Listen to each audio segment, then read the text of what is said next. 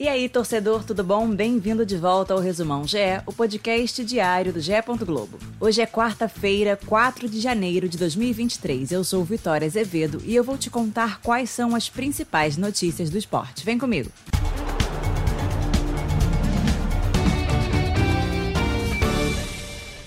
Cristiano Ronaldo foi apresentado oficialmente por seu novo clube Al Nasser em evento com cerca de 30 mil pessoas, show de luzes e músicas de cantor saudita.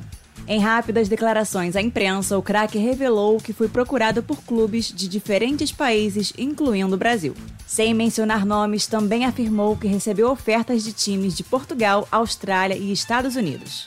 Ele assinou o contrato com o clube saudita até 2025, com ganhos de quase 200 milhões de dólares, cerca de 1 bilhão de reais por ano. O acordo ainda prevê outros cinco anos como conselheiro do Al Nasser, totalizando cerca de 500 milhões de dólares, aproximadamente 3 bilhões de reais, livre de impostos.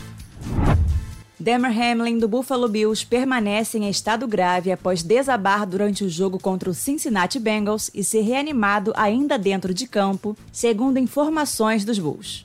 O jogador está na UTI em Ohio. A NFL emitiu um comunicado na tarde desta terça-feira informando que a partida entre os times não será remarcada para esta semana.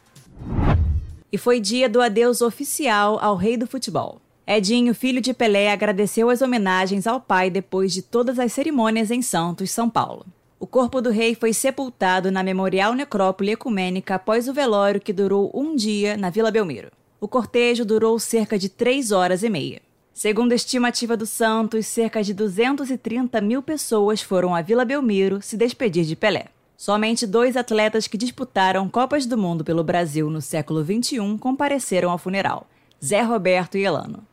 Entre os campeões mundiais pela seleção brasileira, compareceram apenas dois ex-volantes, Clodoaldo, da Copa de 70, e Mauro Silva, da Copa de 94. Lula, presidente da República, esteve presente, acompanhado da primeira-dama Janja Lula da Silva. Ele participou com familiares e outros convidados de uma missa realizada na tenda onde estava Pelé. Agora fique ligado na Agenda GE com os horários de Brasília. Às três da tarde, o Sport TV transmite Santos e Raimundo pela Copinha. Às sete e meia é a vez de Vasco e Capital. Às nove e quarenta e cinco, você acompanha São Paulo e Porto Velho.